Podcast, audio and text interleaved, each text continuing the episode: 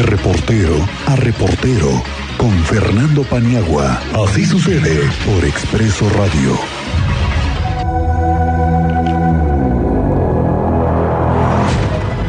Maestro Fernando Paniagua, muy buenas tardes, ¿cómo te va? Miguel, ¿cómo estás? Muy buenas tardes, buenas tardes al auditorio. Sí o no, lo hemos platicado tú y yo en la redacción unas, unas 100 veces, yo creo. Oye, eso del tren México-Querétaro, no, no, nada más. ¿Cuántas veces lo hemos platicado, Fernando? Y nada de eso ha pasado. Mira, nada más para dimensionar, son 33 años desde que escuchamos por primera vez el mencionar un proyecto de un tren que conectará a México, a la Ciudad de México, con Querétaro.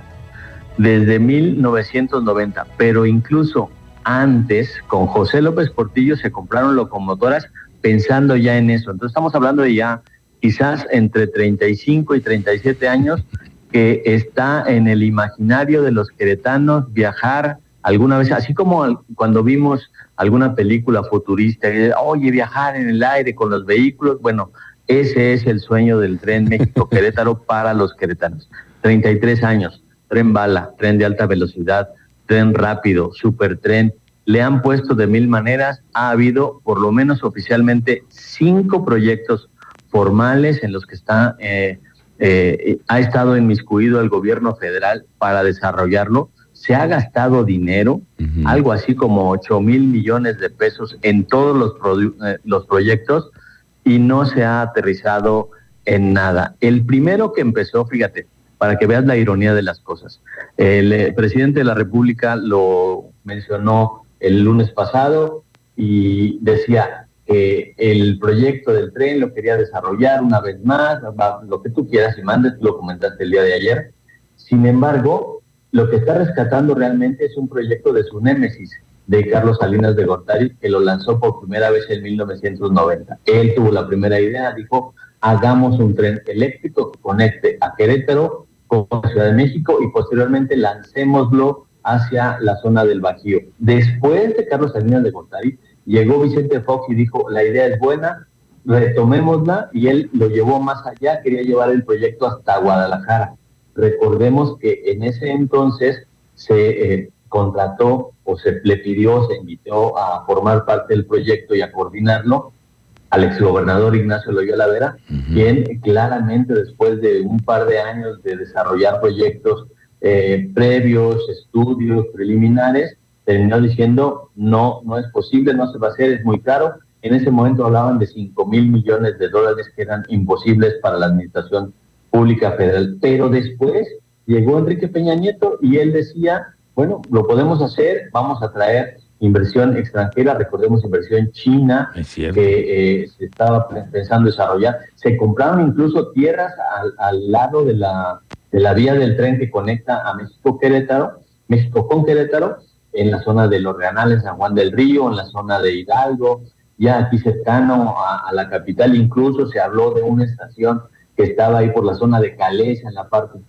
eh, posterior, eh, que ya se habían negociado con los propietarios del lugar, y incluso había, había diseños y había planos de cómo iba a ser esa estación de llegada y salida del tren de alta velocidad, con eh, estando Marcos Aguilar como presidente municipal, que seguramente ya había visto la manera de hacer negocio en ese tema, y ya estaban desarrollándolo, y de pronto llegó la crisis del del, eh, si mal no recuerdo, del 2000, eh, no, no, no me acuerdo, la crisis, de pronto un día llegó, llegó el, presidente de la República y dijo, señores, no se puede hacer el proyecto.